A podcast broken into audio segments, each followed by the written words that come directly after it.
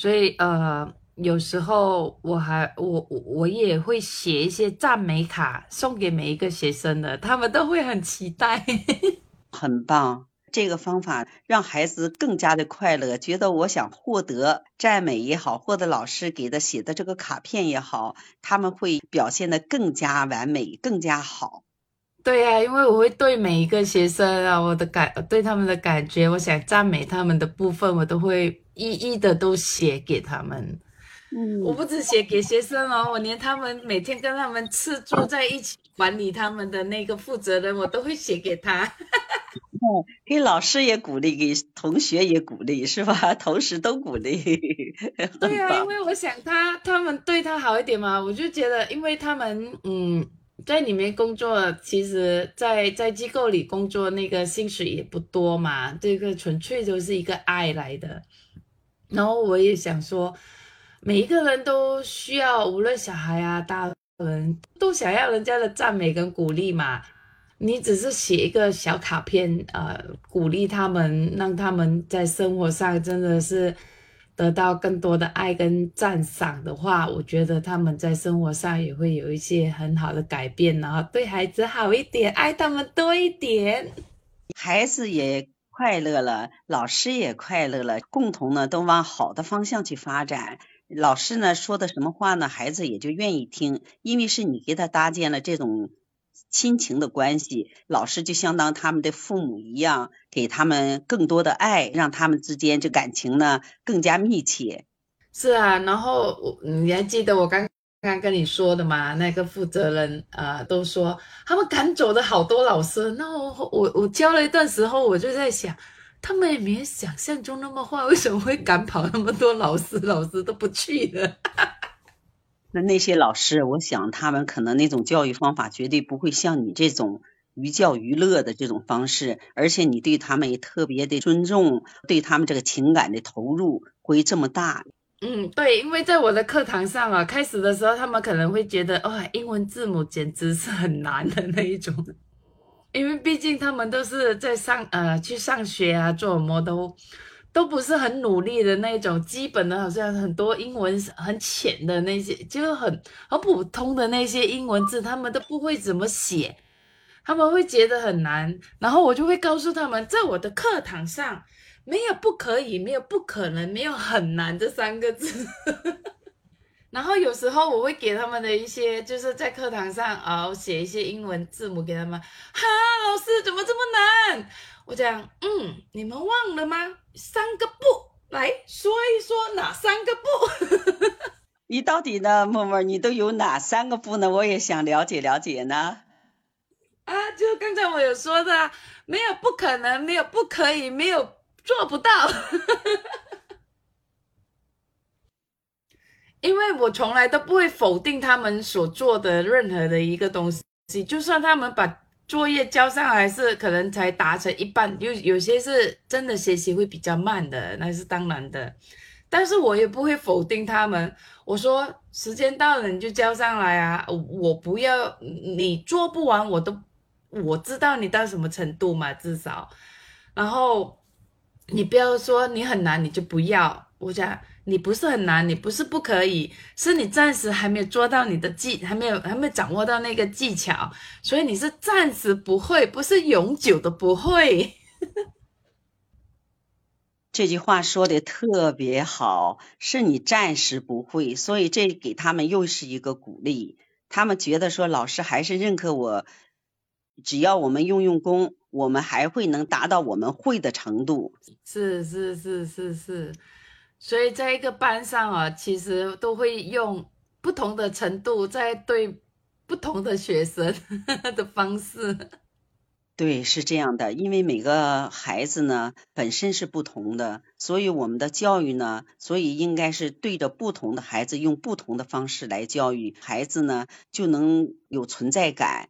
不是因为说那些聪明的同学他们会了，而老师不顾及我们这些不会的，慢慢给他们建立了这个自信，建立了信心，所以他们就会一点点的坚持着，慢慢的到学会为止。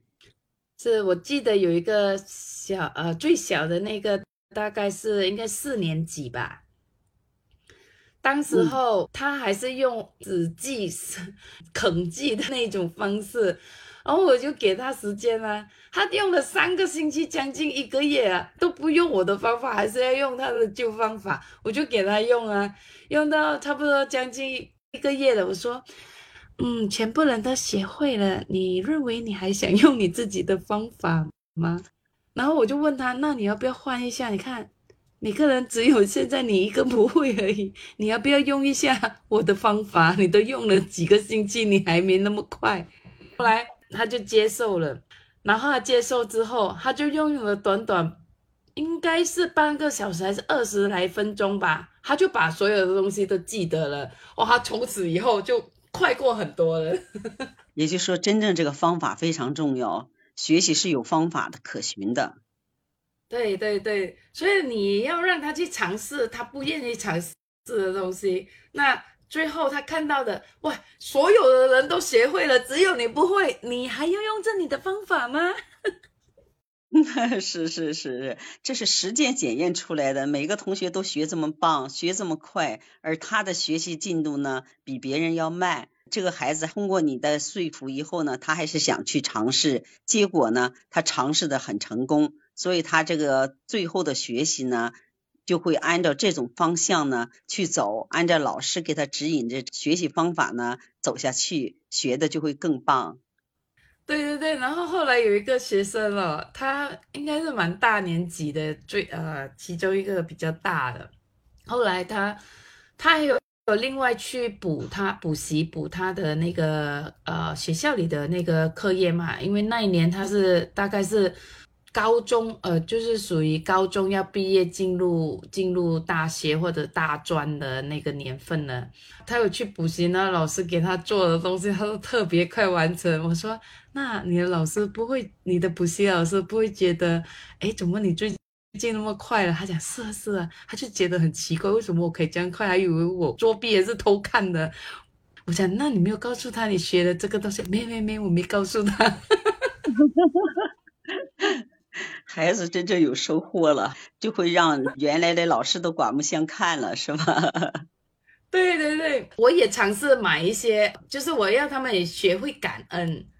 一个人呢，要一定要懂得感恩。如果从老师这方面来教育他，那没从家长那得到，那他也是一种收获。是啊，然后我就会买呃很漂亮的那种记事本给他们写感恩。嗯。然后我发现他们都不舍得打开来用，觉得很珍贵是吧？最后买的那个都很漂亮、很精致的，那有些小女生呢，他们会很不舍得。后来我就问，为什么你们不用？我感觉到他们会摸着那个布子，好像很珍惜的样子。他们非常非常感动，他们也是很珍惜的，说能遇到这么一位老师。还自己花钱为他买着这个他心爱的东西，所以他们当成宝贝不 不舍得用。